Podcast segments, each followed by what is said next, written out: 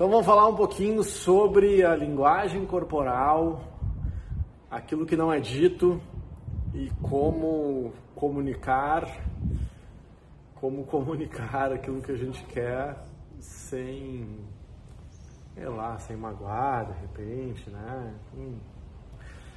É, é, difícil essa, difícil, sofisticado, porque mais de 80% da nossa comunicação é não verbal. Pensa cá comigo. Antes de nós termos a linguagem como ela é hoje, como que nós nos comunicávamos? Eu tinha que ter habilidade enquanto animal ou enquanto Homo erectus ou Homo sapiens, ou como um urso, ou como um leão, ou como um coelho, né, como um mamífero ou os outros animais, de perceber se a situação na qual eu estava me era, me era perigosa, me era de sedução, era né, a dança do acasalamento, ou se aquilo era uma dança que ia de vez em quando é as duas coisas. Dança do acasalamento acaba em morte, né? Tipo a viúva negra, né? Ou a, ou a abelha rainha, né? Bom, mas não é esse o nosso assunto. A questão é que nós, enquanto animais né, emocionais, nós nos comunicamos assim. Nós nos comunicamos fisicamente, nós nos comunicamos emocionalmente, nós nos comunicamos mentalmente. No âmbito mental é onde está a cognição, é onde está a linguagem, onde palavras escritas, por exemplo, a escrita é mais recente, mas onde palavras faladas, né, sílabas, vogais, consoantes sons representam alguma coisa. Eu falo árvore. E essa palavra quer dizer uma coisa com um tronco marrom e folhas verdes. Quando eu falo em céu, essa palavra significa uma coisa. Então, a palavra é como um storytelling, é como o dinheiro. Esse dinheiro representa uma soma de valor X ou Y. Agora, antes disso, é muito recente na história do ser humano, dos animais. Então, essa parte cognitiva, essa parte mental, ela é muito pequena perto de toda a comunicação que a gente tem. Ah, ah eu falei sobre isso, está lá nas leis na natureza humana, ah, o vejo através das máscaras, sobre todo, tudo aquilo que é dito não oficialmente, as entrelinhas, o que, que esse olhar quer dizer, o que, que essa contração facial, nós que trabalhamos com o desenvolvimento humano, temos que ter a capacidade de pelo menos compreender se as pessoas com nossos interlocutores não compreendem o que a gente está dizendo. E como é que isso se dá? Se dá através de ter uma mindful life, uma vida mais presente. Então, se eu estou conversando contigo, se eu estou conversando com você e eu estou prestando atenção e você começa a fazer contrações faciais, é, das duas, uma. Você pode estar com dor de estômago ou você pode não estar compreendendo o que eu estou dizendo. Se eu, comunicador, estou prestando atenção, eu tenho uma oportunidade de ver, sabe, estou me fazendo claro? Essa é a pergunta que a gente faz, né? Tá me entendendo? Se não, eu estou conseguindo me fazer claro. Me pergunto, olha, não compreendi. Sempre que você fala não compreendi, você dá a oportunidade para quem vos fala de recompor uma explicação. Então, aquilo que a gente diz verbalmente, né, o português é muito rico nisso. O brasileiro, o português, a língua portuguesa, tem 57 formas de dizer não e uma delas é dizendo sim. E isso é uma coisa complicada em alguns contextos. Então, se eu vou te pedir ajuda, pedir ajuda para pode me ajudar? Pois não.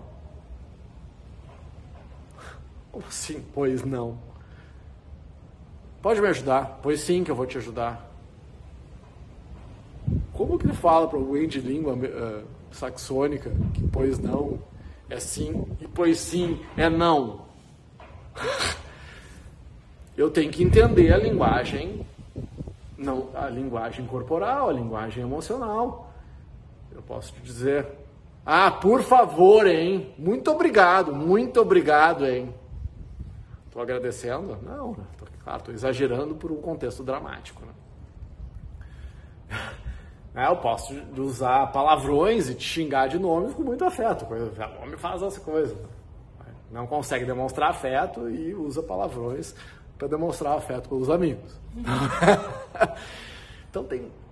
Se eu tiver atento, eu, eu minimizo as chances de me comunicar mal. Só que muitas vezes que, que, que, tem uma meia verdade. A comunicação é o que o outro entende, não é o que eu falo. Tá certo? Mas é a metade da história. Porque se você é uma pessoa razoavelmente inteligente, se esforça para compreender o que a pessoa está falando. Tem um cérebro, como diz o Clóvis de Mal, tem um cérebro do tamanho normal, comeu na infância, comeu arroz com feijão, tomou leite ninho, e aí a culpa é só do, do cara que está falando. Não, pô, tira o fuso do celular. Presta atenção no que eu estou falando. Te esforça. Não compreendeu? Pergunta. Porque senão fica uma tirania. Ai, porque não explicou direito. Tá, tudo bem, mas então me dá a oportunidade de explicar melhor. Diz que não compreendeu. Faz uma reação aí, tira essa cara de paisagem do rosto e me dá a oportunidade de melhorar a minha comunicação. Né?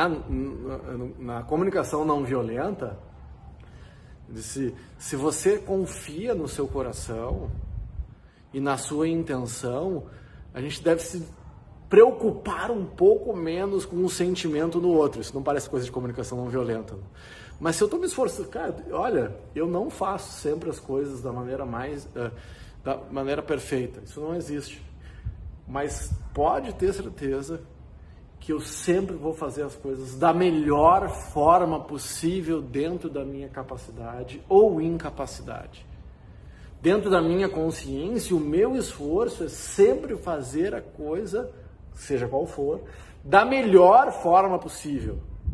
Então, se te bateu mal, se eu te deixei desconfortável, ou for por, ou foi por inabilidade da minha parte, ou foi de propósito. Que era realmente para gerar um pouquinho de desconforto para que você evolua, né? Senão é uma árvore, né? Levanta e faz alguma coisa.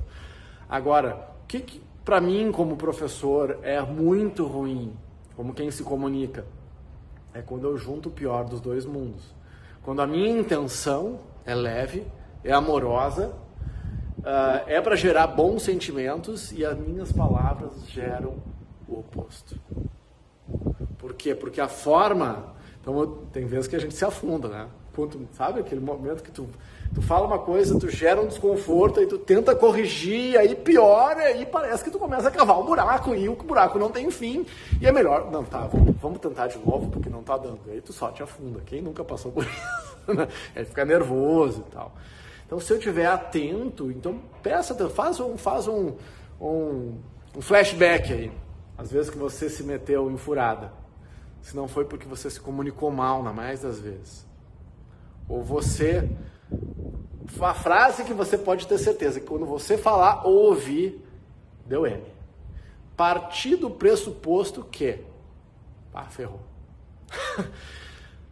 Porque se você partiu de um pressuposto, provavelmente você não tinha informação.